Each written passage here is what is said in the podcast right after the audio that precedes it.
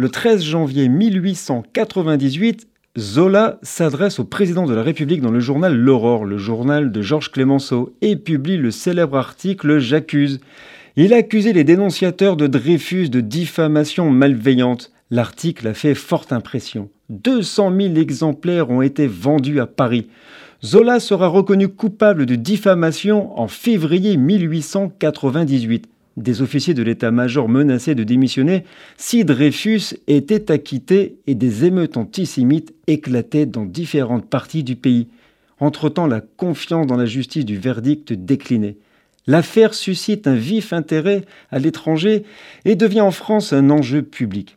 Les partis, les cercles sociaux et même les familles étaient divisés. Les groupes antagonistes forment deux camps. La Ligue des droits de l'homme, fer de lance de la lutte pour Dreyfus, et la Ligue de la patrie française, dirigée par Paul Déroulède. De nombreux partisans de ce dernier camp considéraient qu'un seul cas d'injustice impliqué un juif n'était pas un motif suffisant pour souiller l'honneur de l'armée. Nous sommes le 13 janvier.